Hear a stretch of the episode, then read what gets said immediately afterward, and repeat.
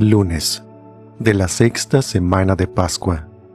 Evangelio según San Juan, capítulo 15, versículos del 26 al 16 y versículo 4.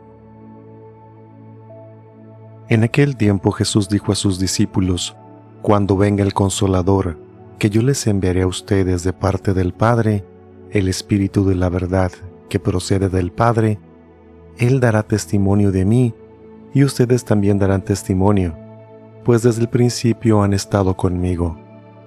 Les he hablado de estas cosas para que su fe no tropiece. Los expulsarán de las sinagogas, y hasta llegará un tiempo cuando el que les dé muerte creerá dar culto a Dios.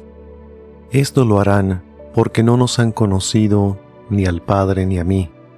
Les he hablado de estas cosas para que cuando llegue la hora de su cumplimiento, recuerden que ya se lo había predicho yo. Palabra del Señor.